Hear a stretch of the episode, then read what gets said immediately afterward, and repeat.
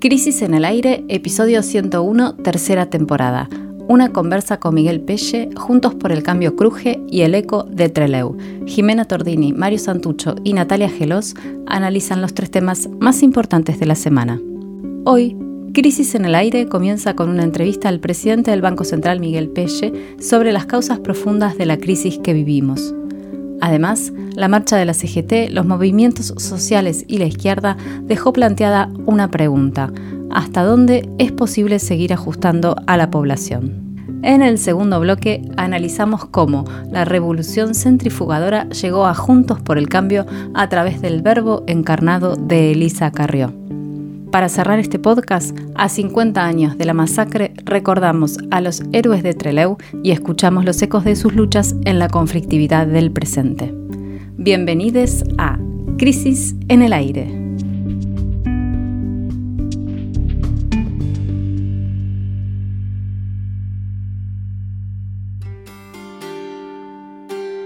Esta semana, el plan de estabilización que lleva adelante el ministro de Economía, Sergio Massa, siguió imponiendo su impronta, que básicamente consiste en una considerable iniciativa política, un intenso coqueteo con los poderes económicos y pocas nueces para las mayorías populares.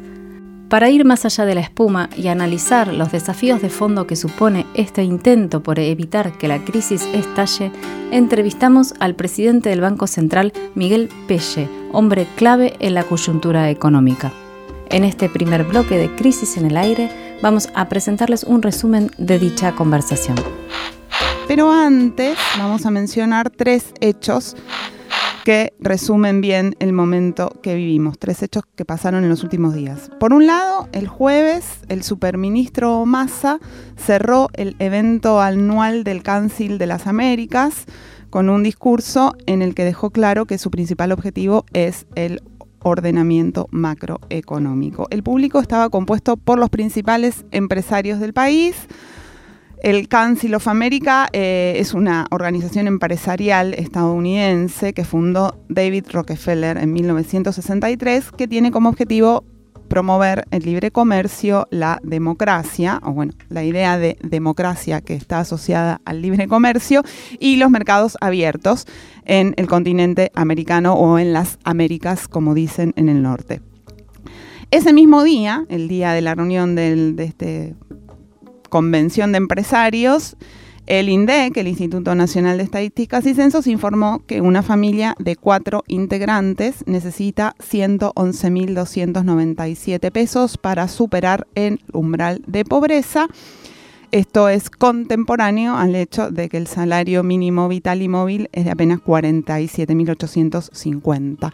O sea que si esa familia tiene cuatro integrantes, de los cuales dos son adultos y trabajan, y los dos cobran el salario mínimo, están bastante lejos de llegar a lo que necesitan para no estar abajo de la línea de pobreza. Y en tercer lugar, bueno, esta semana también la CGT, la Central de Trabajadores de Argentinos y los movimientos sociales hicieron su primera movilización de protesta importante en lo que va de gestión del Frente de Todos. Fue bastante gente. No quedó del todo claro eh, contra quiénes protestaban, vamos a hablar de eso también hoy más adelante. Mario, vos estuviste conversando con Pelle. Sí es, Jimé, estuve charlando con él esta semana en una entrevista de más o menos una hora que vamos a publicar eh, en los próximos días en la web de la revista Crisis. Está bien interesante porque hablamos de los temas de fondo, de los motivos profundos de esta crisis. Recordemos que Miguel Peche es presidente actual del Banco Central, una de las trincheras fundamentales en donde se está dando la discusión sobre eh, si va a haber devaluación, la brecha cambiaria, todo lo que sabemos que está hoy en la primera plana. Y eh, uno de esos elementos que también es fundamental es la inflación. Vamos a empezar a escuchar, seleccionamos cuatro audios cortos que, para hacer un paneo, una especie de resumen de esa, de esa entrevista. Y eh, empezamos por ese tema de la inflación, que, que es el que está agobiando eh, por estos días a toda la población. Y el planteo que hace Peche es interesante, eh, lo escuché también en otros funcionarios muy importantes del gobierno actual, y básicamente dice que el gobierno puso mucho dinero en la sociedad para paliar los efectos de la pandemia, ¿no? desde el año 2020, mm. el año pasado también un poco, ya esta vez por estos años, por estos meses menos, pero que toda esa plata que se puso eh, y que fue producto de la emisión monetaria, no estuvo respaldada por un crecimiento del sector productivo, ¿no? del sector privado, eh, y eso genera en gran medida esa presión sobre los precios, por la famosa relación entre oferta y demanda. Escuchemos el razonamiento del presidente del Banco Central, eh, porque es interesante. Si esas empresas no amplían la producción, lo que vos vas a tener cuando políticamente o institucionalmente se disponen aumentos de ingresos de los sectores más humildes, o es desabastecimiento o es aumento de precio.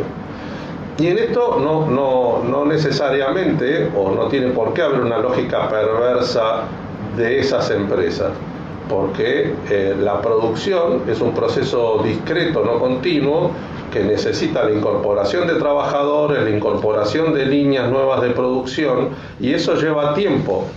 Y en la, economía moderna, donde eh, eh, la, tenemos un, sistema de moneda fiduciaria y, la moneda no tiene ninguna referencia contra ningún metal como tuvo en algún momento, eh, la capacidad que tienen los actores de la economía y el Estado de cambiar la distribución del ingreso o de incrementar el ingreso de alguno de, los factores o, de los sectores es muy fuerte e inmediata. Lo, vos mencionabas el IFE, el Estado tomó la decisión de de, del IFE o del ATP y eso lo cubrió con emisión monetaria. Ahora, del otro lado, vos tenés que tener un sector productivo que te, que te responda a ese incremento nominal de, del ingreso, ¿no? Entonces, este, estas son las complejidades del sistema económico moderno y de la acción de los partidos eh, progresistas en,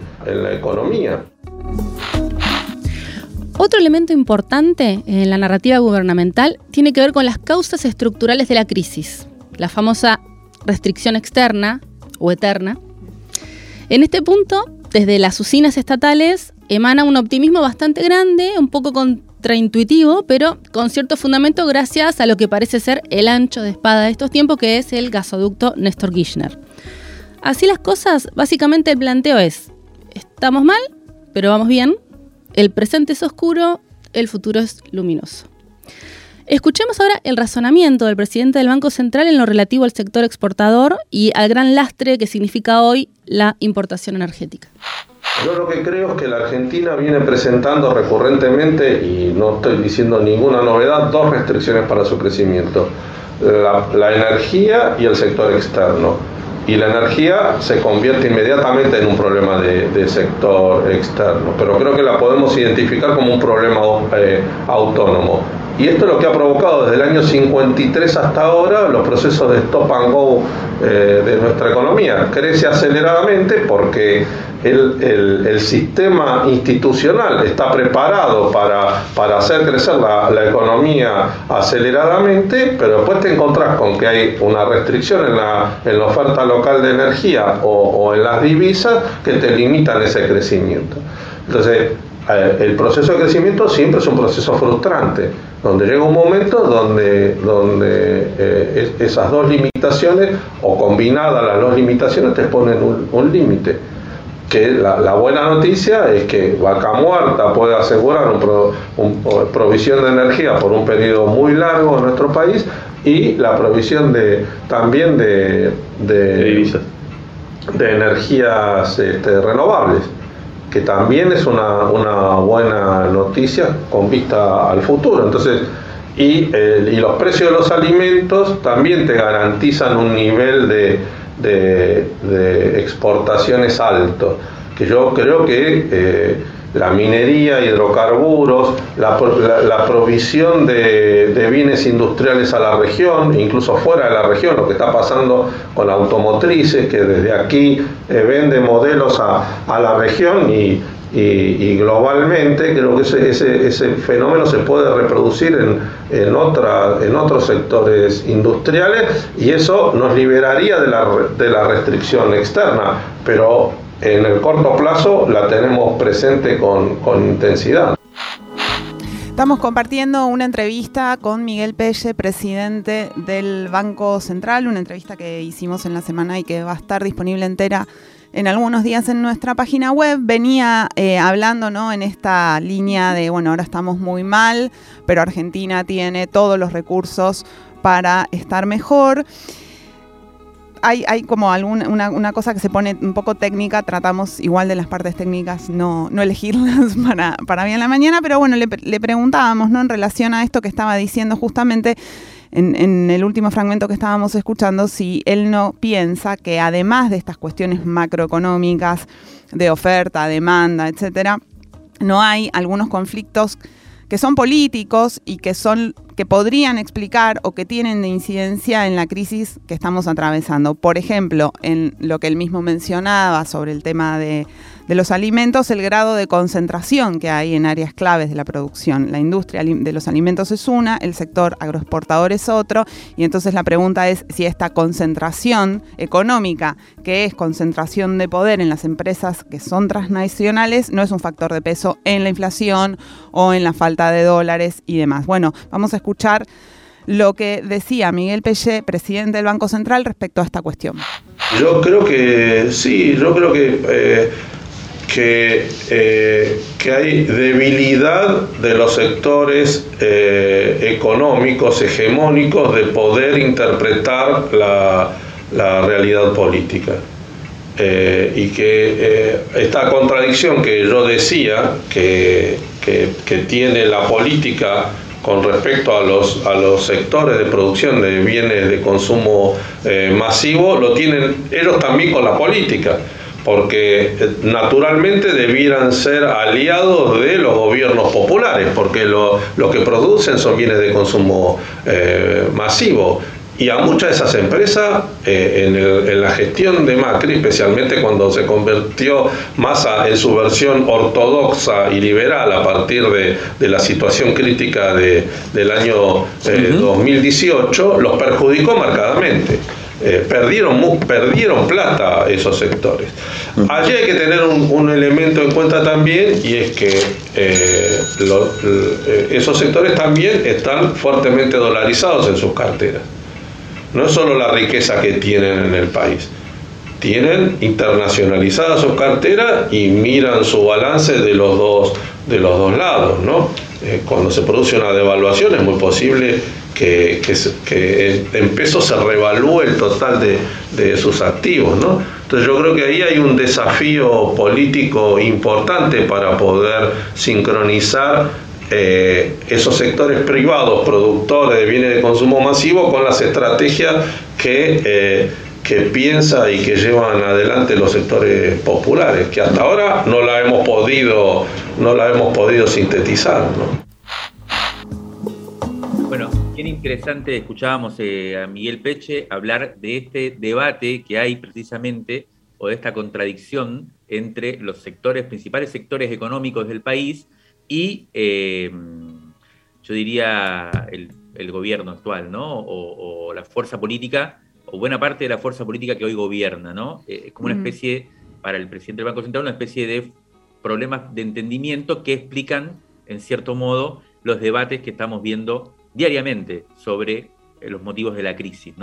El último fragmento que seleccionamos de la entrevista que hicimos esta semana a Miguel Peche tiene que ver con un dilema que Cristina Fernández de Kirchner viene planteando con énfasis durante los últimos meses y es la cuestión de la economía bimonetaria. Según la vicepresidenta de la Nación, esta es la causa real de la brecha cambiaria y de la presión existente para forzar una devaluación de la moneda nacional. Este es el tema clave como venimos diciendo, de la coyuntura económica actual. A partir de este diagnóstico aparecen desde diferentes poderes económicos y mediáticos una serie de propuestas que van desde el desdoblamiento cambiario hasta la mismísima convertibilidad, de la cual, como sabemos, ya han empezado a hablar algunos también y algunas. Escuchemos lo que responde Miguel Peche al respecto. Todas esas son, pues, son eufemismos para referirte a, la necesidad de una devaluación. Digo, este, un desdoblamiento es una devaluación parcial para algún sector de, la, economía, ¿no? Eh, y eh, eh, esto no, quiere decir que tenga que ser así, pero la tradición es que, es que los procesos de desdoblamiento después arrastran hacia el tipo de cambio más alto, ¿no? Entonces yo no lo veo como, no lo veo como una, como una solución. ¿no? La Argentina no necesita una devaluación como la que plantean los tipos de cambio eh, relacionados con, con los mm. títulos públicos o, o el dólar, el dólar ilegal, de ninguna manera necesita esto. Nadie está pidiendo semejantes niveles de, devaluación para, ni, está tan atrasada la competitividad de, la economía argentina para tener que provocar esos, esos niveles de, devaluación. Obviamente, como estamos en un proceso eh, de inercia inflacionaria, eh, el tipo de cambio tiene que, que ajustarse, ¿no? no necesitamos una devaluación brusca. Creo que el desdoblamiento hay que ser muy cuidadoso cuando se lo plantea, que no que lo que esté buscando no es iniciar un, trayecto de, devaluación y caída del, salario del salario real. Yo creo que la, moneda es eh, la moneda es un instrumento sustancial de las políticas nacionales el que, el que entrega su moneda entrega soberanía del Estado y soberanía popular. No, y hay, que hacer todos los esfuerzos posibles para que, para que la moneda se afiance también como, como un elemento de soberanía económica. Eh, y buscar superar la situación de, de, bimonetarismo en el, que, en el que nos encontramos ahora.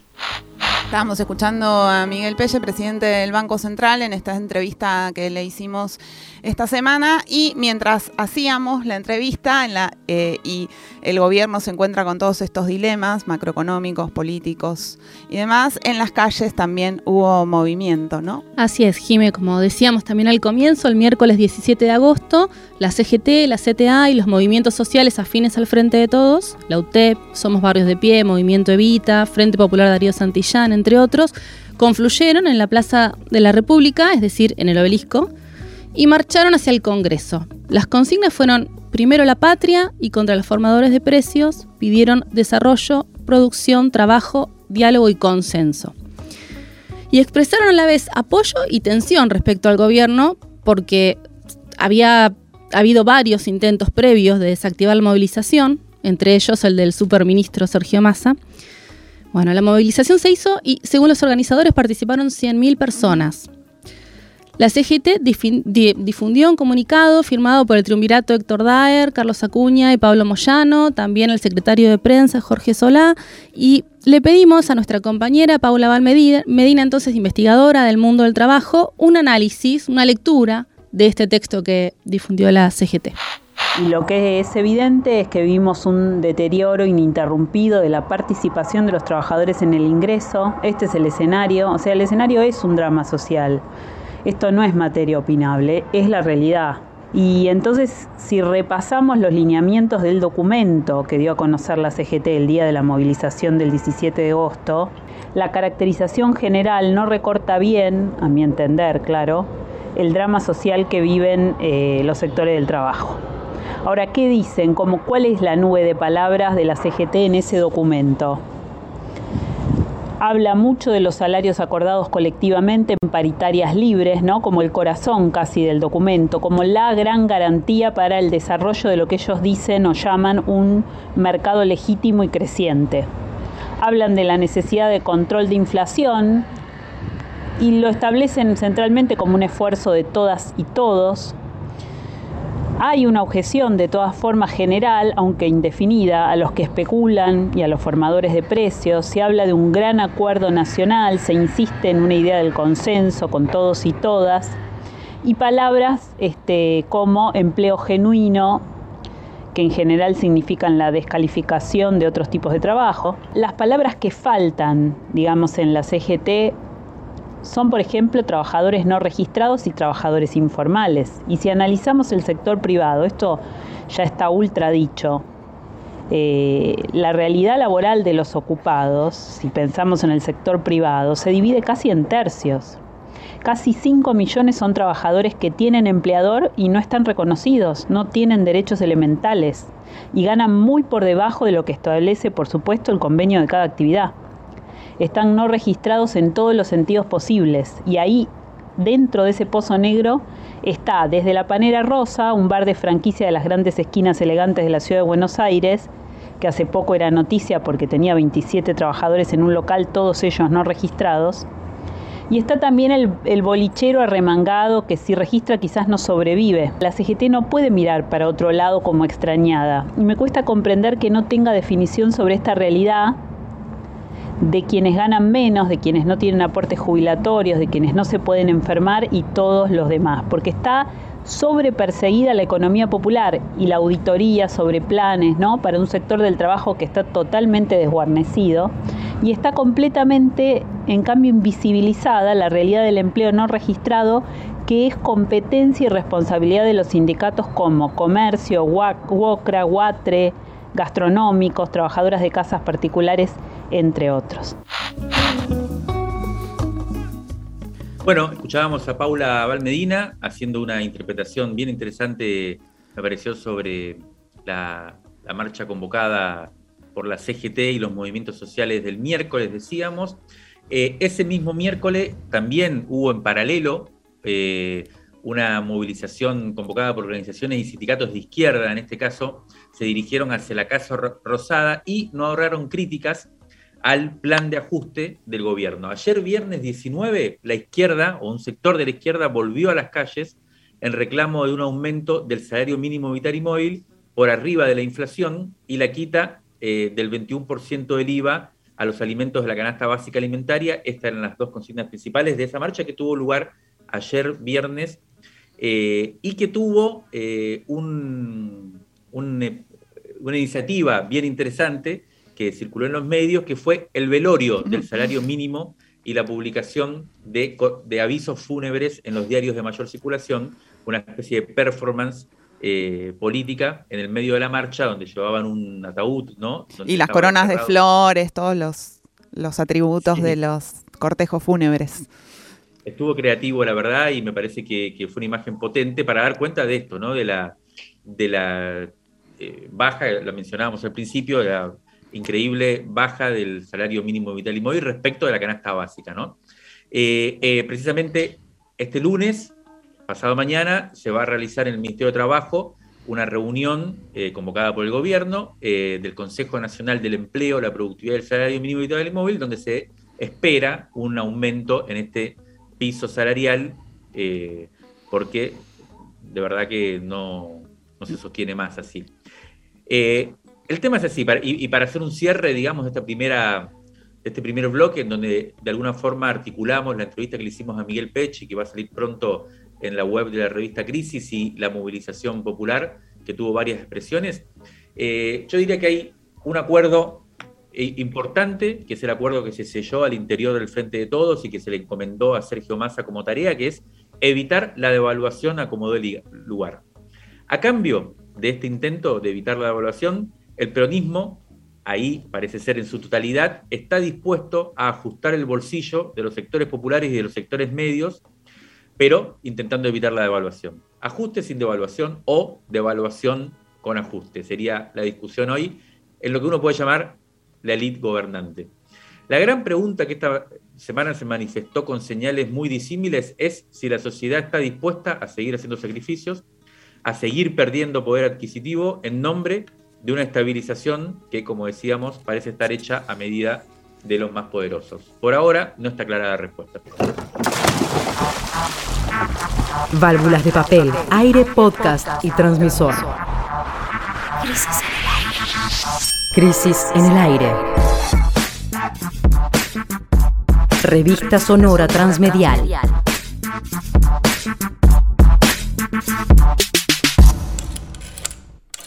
Revistacrisis.com.ar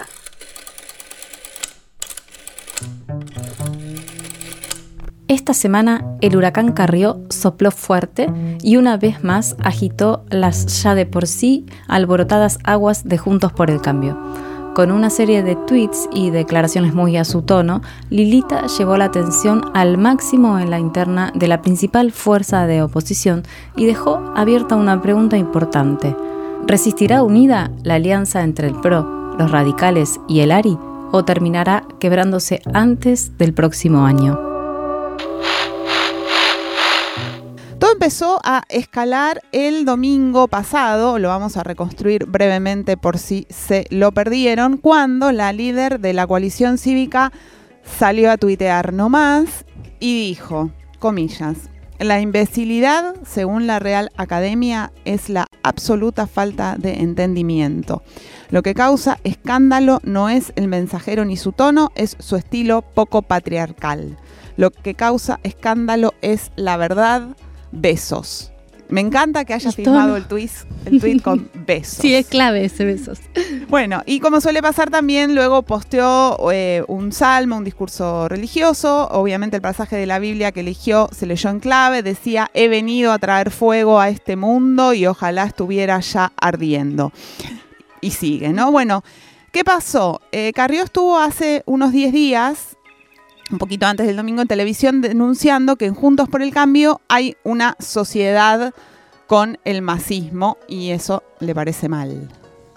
Exacto. Em, acá lo que está pasando es una iniciativa muy fuerte por parte de Carrió, eh, que al eh, llegar Sergio Massa al centro del poder nacional, bueno, aprovechó para eh, poner en el primer plano eh, lo que uno puede llamar el masismo de Juntos por el Cambio o ese sector eh, de cierto peronismo residual que eh, habita en Juntos por el Cambio y que por supuesto tiene articulaciones y tuvo articulaciones fuertes con el sector del Frente Renovador durante el gobierno de Juntos por, de, sí, Juntos por el Cambio y que, en realidad de Cambiemos, y que apunta de alguna forma a un nuevo periodo en 2023 en donde de alguna forma se ponga en juego esa serie de articulaciones que uno podría llamar del centro en contra de la grieta y todo lo demás. Ahora bien, eh, eh, Carrió puso eh, el foco o la mira a donde tirar, digamos, en la provincia de Buenos Aires, particularmente en la zona norte de la provincia de Buenos Aires, donde em, dijo que hay un sistema de impunidad garantizado con los fiscales Julio Novo, que fue destituido hace unos años, y Claudio Escapolán, que está queriendo ser destituido ahora, pero no se está pudiendo precisamente por esas articulaciones políticas que lo defienden, que están acusados por, vínculos con el narcotráfico en causas bastante, con bastante prueba, digamos, y que precisamente un acuerdo entre Sergio Massa, Cristian Ritondo, ex ministro de Seguridad bonaerense, actual candidato a la gobernación por un sector de, de Juntos por el Cambio, y el que era ministro de Justicia, eh, no, y que era ministro de Justicia en Ritondo, junto, no, y el que era ministro de Justicia, perdón, Gustavo Ferrari. Carrió también dijo que en diputados, Emilio Monzó, una figura clave de este sector, sector tenía negocios con masa. Bueno, de alguna forma estas acusaciones también pueden verse como un tiro de elevación contra María Eugenia Vidal, otra de las figuras fuertes del frente opositor, y Ritondo contestó que, bueno, simplemente que era una mentirosa, desmintió todo por completo. Eh, y en el mismo momento, de una forma, no, no, sé si del todo articulada, pero que llamó la atención, la jueza Sandra Arroyo Salgado, jueza también del Foro Federal, pero de la zona norte de la provincia de Buenos Aires, precisamente tenía estas causas que mencionó eh, Carrió. como, eje, como eje de la discordia, Em, salió también a hablar de una manera sorpresiva, porque no hablan prácticamente con los medios, como recordemos, Arroyo, Salvado, eh, Arroyo Salgado era también la, esposa de Nisman, em, cuando, bueno, el fiscal que fue, eh, que, se suicidó, digamos, ¿no? En torno a la, a la cuestión de, de, la AMIA y todo ese conflicto enorme que hubo en el año 2019. Em, y eh, salió precisamente esta semana también a, denunciar que producto de estas componendas políticas, eh, ella fue apartada de ambas causas que fueron bastante importantes, que no nos vamos a meter acá, pero que son básicamente las del fiscal Escapolán y una causa por tráfico eh, de jugadores de fútbol, ¿no? Hemos hablado sobre todo de la causa sobre contra Escapolán acá hace unos programas, ¿no? Cuando también, bueno, cuando, cuando Escapolán, que está siendo investigado, obtuvo un fallo favorable que los, que los saca de la causa judicial, ¿no? Que le dicta una falta de mérito. Todos los otros que son parte de ese armado van a estar procesados por la son procesados por la justicia, menos el fiscal, ¿no? Exacto.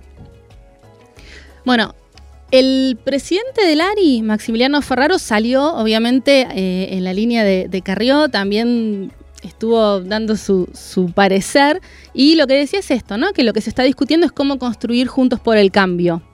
Un, Juntos por el Cambio mejor, según como ellos entienden que tiene que ser mejor Juntos por el Cambio. Y entonces decía que lo que se estaba pensando de fondo es cómo la UCR, como el PRO y como la coalición SICA construyen lo que llaman el pan republicanismo.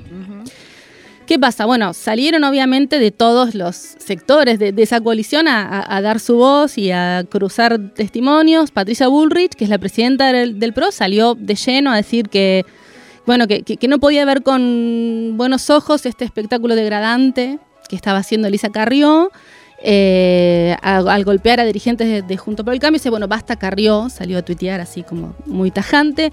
Después otro de los jugadores es Gerardo Morales, gobernador de Jujuy, jefe de la UCR, que lo que dijo que era de una gran irresponsabilidad esta, actitud que estaba teniendo Lilita. Eh, al referirse así a él como gobernador, porque también había repartido para para Morales en, sus, testimonios. Y lo que se dice también es que, bueno, que hay un grupo de intercambio en el que dentro de ese chat estaban hablando de estas actitudes que decían que eran arbitrarias por parte de Lilita. Bueno, y que decía que investigar un poco más también al jefe de gobierno porteño, por ejemplo. Y en, en esa línea, Horacio Rodríguez Larreta lo que dijo hablando de esto también, es que no está de acuerdo con la salpicada masiva integrantes de Junto por el Cambio y que dice es muy saludable, sin embargo, que haya discusiones internas. Pero bueno, el límite es el agravio, ¿no? Como que todos se mostraron así como tensos con, estas palabras del huracán Carrió. En estos días también se filtró que bueno, Macri tiene algo que ver con esto, ¿no? Como que tuvo reuniones con, Lilita, pero a la vez no salió abiertamente a, apoyar este modo, digamos, los modales. Y bueno, entonces le preguntamos a nuestro compañero Claudio Mardones, que es periodista de Tiempo Argentino, que sigue este novelón muy de cerca. Bueno, le dijimos que nos diga a ver cómo sigue esta novela, esta trama y cómo queda el tablero de Juntos por el Cambio y nos dijo lo siguiente. Juntos por el Cambio están convencidos que el pamperonismo, pero especialmente el kirchnerismo, ha elegido a la provincia de Buenos Aires como una retaguardia estratégica eh, a partir del año próximo. Y en ese contexto es que empiezan a construirse todo tipo de alianzas que eh, son las que posiblemente han desatado parte de la furia de Carrió. Carrió está totalmente en contra del cierre de acuerdos territoriales, distritales con la ultraderecha. Mi ley dice que tampoco quiere, pero lo cierto es que las fuerzas de ultraderecha del interior del país que se referencian en mi ley ya han empezado a cerrar acuerdos provinciales con el PRO.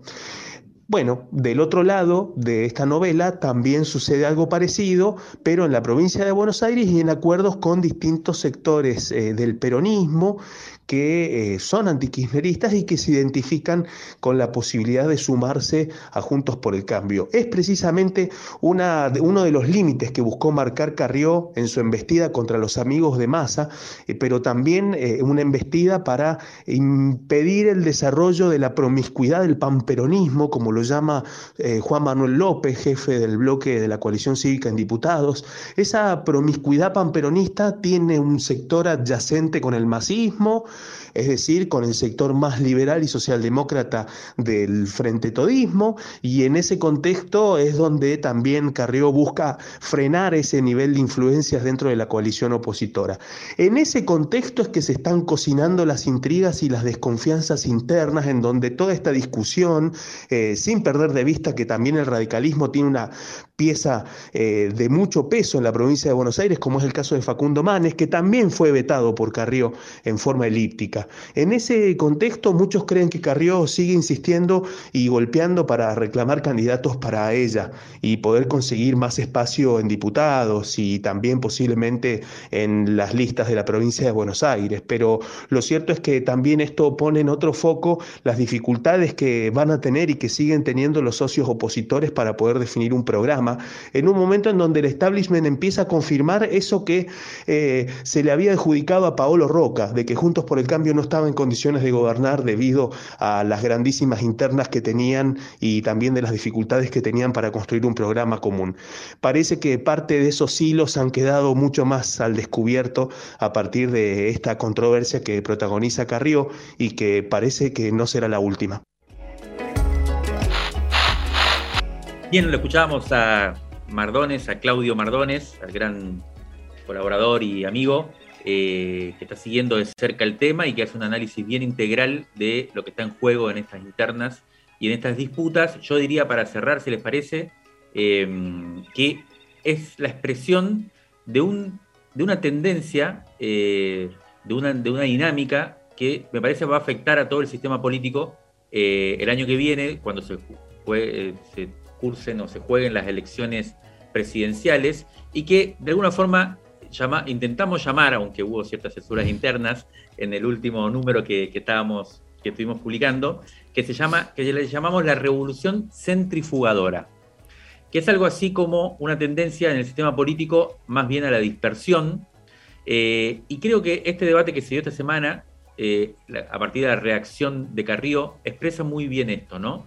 porque lo que estamos viendo es, por un lado, una tendencia a intentar recentralizar al sistema político con el dinamismo con el protagonismo de Sergio Massa, que no solo eh, intenta de alguna forma recomponer la iniciativa del Frente de Todos, sino como vemos también genera una pulsión o, cierta tracción sobre sectores de eh, la oposición, que son los que precisamente estarían más cercanos a la posibilidad de, un acuerdo ¿no? de todo el sistema político, como de alguna forma también estuvo presente en la intervención de Massa en el Council of America de esta semana. Eh, y por otro lado, Carrió reacciona frente a esto diciendo no, no vamos a ir todos hacia un polo que centralice, no solo por el tema de ocupar el centro, sino también por el tema de desarmar precisamente esos polos que están en disputa con proyectos de país muy distintos. La pregunta es si esta, si, va a primar la lógica de articulación desde un centro como puede ser el PAN peronismo, eh, o si eh, va a seguir o se va a desplegar esa disputa entre dos proyectos tan distintos. Ya salió el número 53 de Revista Crisis. No explotes por mí Argentina. Pedila ahora mismo en la tienda de revistacrisis.com.ar. Un perfil de Bernie, el hombre tras la pirotecnia. Testimonios con los sueños de la ultraderecha. Luciana Bertoya escribe sobre les infiltrades de la Federal y un informe sobre ese bien de lujo, el papel. Además, Marcos Zurita alerta sobre la medicalización de los gamers. Natalia Gelos visita Chapat Malal, donde el mar se hizo peronista y el ensayo visual se detiene sobre la Argentina afro. Suscríbete y te la mandamos sin costo de envío a todo el país.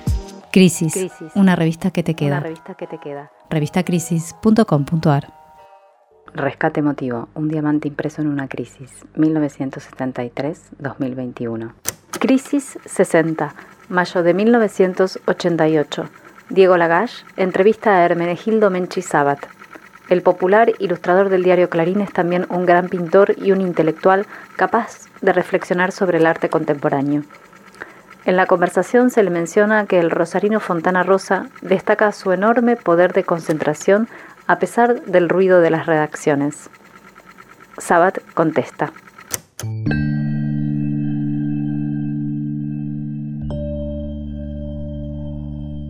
Pero es la única manera que tengo de funcionar. Converso y genero una buena relación con la gente para informarme, porque no tengo informantes y aparentemente el trabajo demuestra que no los necesito. Eso a veces me perjudica porque no estoy enterado de lo que ocurre, pero la intuición no me falla y eso me da cierta tranquilidad. Me intimida saber que mis dibujos serán vistos por miles de personas a las pocas horas. Me intimida porque respeto a la gente y considero que cada individuo es un crítico potencial de lo que hago, pero hay algo concreto que debo asumir. Mi trabajo no es anónimo, es más bien un striptease en público. Creo que esa doble condición, la que detento en el diario, que me paga para eso, y la del lector, que inevitablemente va a ver mi dibujo si mira el diario, genera una situación que no llega a ser tensionante, pero que me obliga a pensar bastante lo que voy a hacer. Mi lucidez aparece ante el tablero porque durante el día no pienso en lo que voy a hacer en el diario. No me psicoanalizo, pero debe haber una suerte de desdoblamiento cuando llego acá, al taller, y me pongo a trabajar sin cargas derivadas de aquello otro. En un pasaje, Menchi, quien murió en 2018, reflexiona sobre la producción artística y los medios de comunicación. La gente comienza por los resultados y no por los problemas, cuando debería ser a la inversa. Lo que importa es el problema y el razonamiento utilizado para resolverlo. Por otro lado, la gente se siente protegida falsamente dibujando lo fácil, copiando la última revista que anda por ahí. Creo que la única opción es mirarse en el espejo y si no somos lindos, mala suerte. La única opción es trabajar con vivencias propias.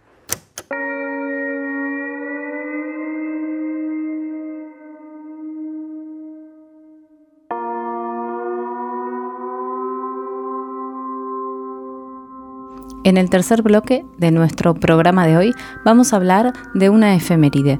El próximo lunes, 22 de agosto, se cumplen 50 años de la masacre de Trelew. Ese día fueron fusilados 19 militantes revolucionarios, en lo que resultó ser el primer hito del terrorismo de Estado de los años 70. El pasado miércoles, muy cerca de allí, en Rawson, que es la capital de Chubut, la justicia provincial condenó a tres años de prisión al ex secretario general del gremio de los docentes por una protesta gremial. Medio siglo separa ambos hechos, que bien podría decirse que no tienen nada que ver porque son dos épocas muy distintas, sin embargo hay algunas invariantes en la historia que vale la pena a veces recordar.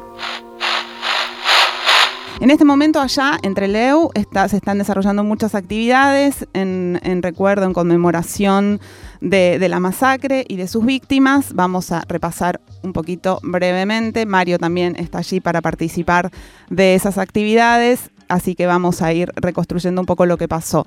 Eh, para explicar la masacre de Trelew, en realidad hay que remontarse a unos días antes, al 15 de agosto, que fue cuando eh, sucedió la fuga del penal de Rawson. En el penal de Rawson había detenidos cientos, alrededor de, de, 200, si no digo mal, integrantes de las organizaciones revolucionarias de la época, del Ejército Revolucionario del Pueblo, de FARC, de Montoneros, nos ubicamos en la dictadura de la NUCE, los presos, las presas, se organizan para, fugarse. En un, intento eh, de resistencia muy, muy potente, muy poderoso, y bueno, es reprimida esa fuga y algunos de esos eh, presos, presas políticos que estaban allí son recapturados. Y eh, días después de ser recapturados, eh, la, decisión no es que vuelvan a estar presos, sino fusilarlos.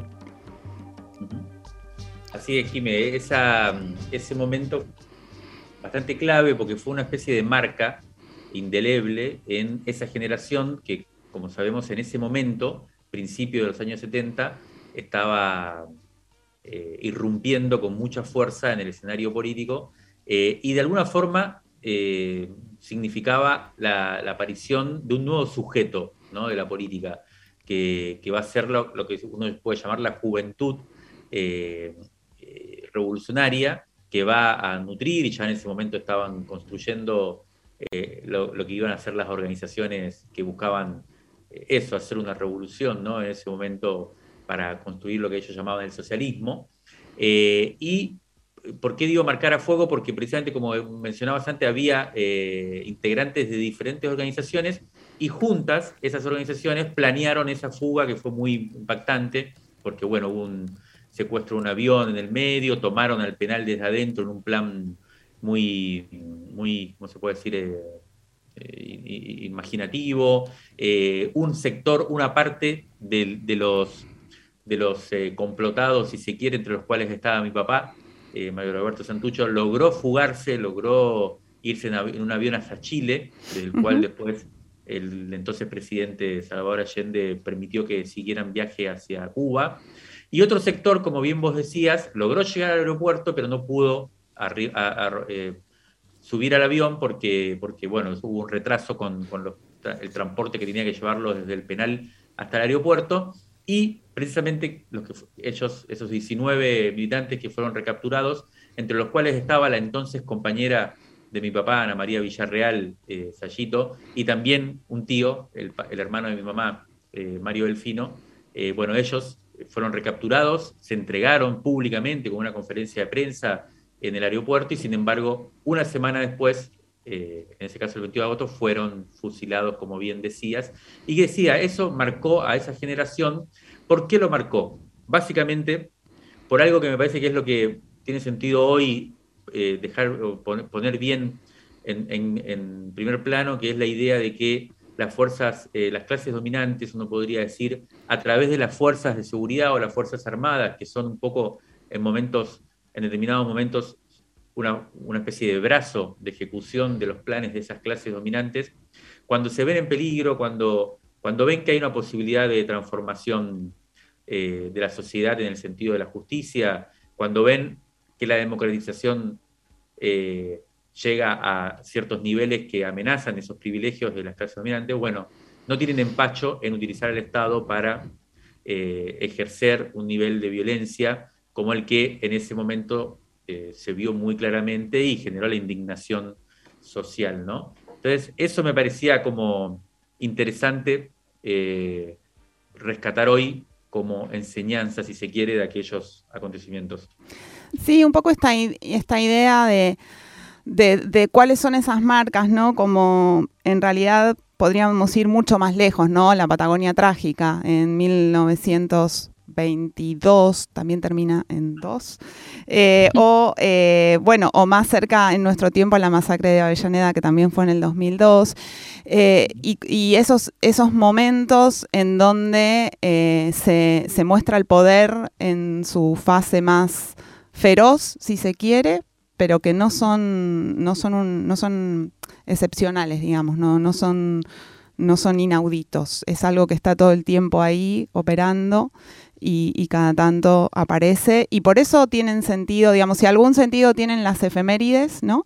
Es ese, ¿no? Como poder em, volver a conversar en esta reconstrucción de, las memorias subalternas sociales, qué, significaron esos hechos, ¿no? Sí, sí.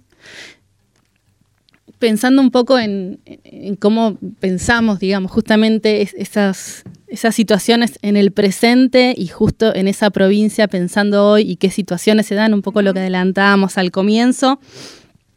Por un lado, eh, qué es lo que significa la condena a Santiago Gutman, ¿no? Que mm, es ex, secretario general del gremio docente y digamos, que, él, eh, ¿cómo, lo, condena, digamos, en qué contexto? Que era cuando se, había habido, una, una, reacción al fallecimiento en un accidente de las docentes Jorgelina Ruiz Díaz y María Cristina Aguilar, luego de un vuelco sobre la Ruta 3, cuando volvían a Comodoro Rivadavia desde Rawson, tras participar de una jornada de protesta. Es una provincia, Chubut, ¿no? Además, con, muchas historias así de, de protestas y de luchas. Y bueno, eh, es, digamos, las luchas vinculadas al empleo público, por un lado, especialmente la de docentes, trabajadores de salud, estatales en general, que es frecuente, una frecuente proveedora de conflictos. Y es muy usual también que el desenlace de esos reclamos y protestas sea la quema de algún edificio público. Como vimos el año, en diciembre del año pasado, que se veía el, diario El Chubut prendido fuego, y también pensando en en estas fechas, bueno, decíamos 2002, bueno, en 2003 ahí también lo que fue, fue eh, fueron las primeras asambleas ambientalistas, ¿no? Pensando en los conflictos de hoy, incluso en lo que hoy, cuando hablaba Peso, digamos, de los, de los modelos y de los modos de, Argentina de salir a exportar y demás, bueno, Chubut es Eh, desde esa época viene encabezando las, asambleas socioambientales y por el otro lado también en diciembre justamente de 2021 se, hizo lo que se llamó el segundo eh, chubutazo en defensa del agua, en contra de la megaminería, por un intento de por parte del gobierno de Arcioni de aprobarla justamente. Eh, en la legislatura provincial, bueno, la, gente se, organizó, se opuso a eso, digamos, mostrando bueno, que es necesaria la licencia social. Y todos estos, ¿no? estos sujetos nuevos que surgen hoy por hoy también están ahí en, Chubut, digamos, como para pensar un poco desde la actualidad también. Exacto, sí, esa es un poco la intención, no, no hacer em, traslaciones o vinculaciones eh, mecánicas o lineales ¿no? entre lo que pasó hace 50 años en esta ciudad eh, que se llama Treleu em, y lo que está pasando ahora, pero es cierto que siempre es interesante eh, ejercer este, este ejercicio de memoria. Si uno quiere, como bien decía, como bien comentaba Jime, uno puede ver que esto es una regularidad, ¿no?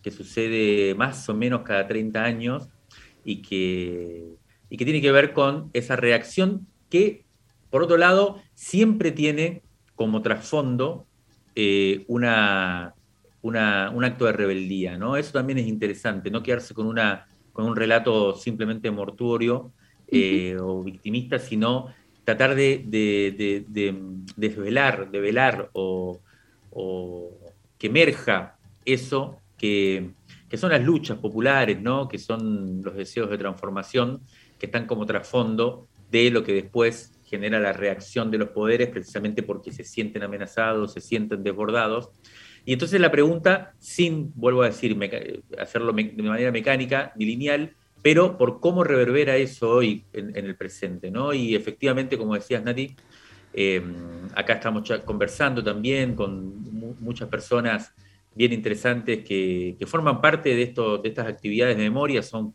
fundamentales en haber mantenido vivo durante todos estos años acá en estos territorios del sur del país eh, la memoria de aquellos acontecimientos, tanto uno podría decir la masacre de Teleu como la Patagonia trágica y todos esos grandes hechos de la historia, pero que sigan eh, presentes como, como, como savia vital de lo que son los desafíos de hoy. Y en entre esos desafíos hoy está en el centro acá, nos comentan precisamente esas luchas antimineras, eh, ambientales, que como decías en diciembre tuvo un momento fundamental. Hoy hay bastante preocupación porque hay más de hay, cerca de 20 personas que están imputadas por lo sucedido, por esas protestas eh, que, fueron, que tuvieron lugar en diciembre del 2021 y pronto eh, van, a, van, a ser, eh, van a ir a juicio y demás.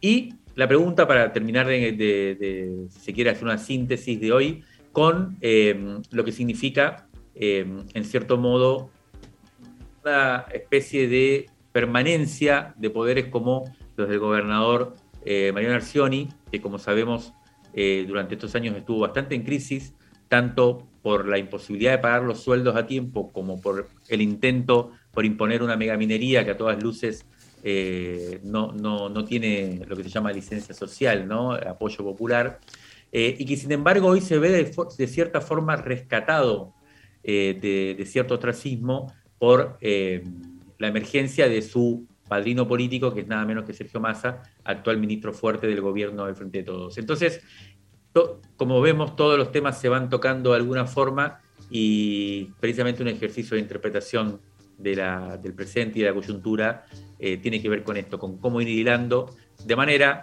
no lineal, eh, de manera lo más abierta posible, pero todos estos niveles que tienen que ver con nuestro presente.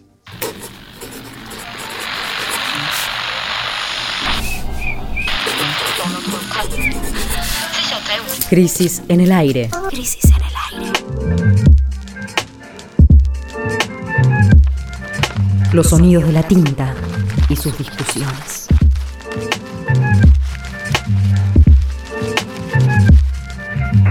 Revistacrisis.com.ar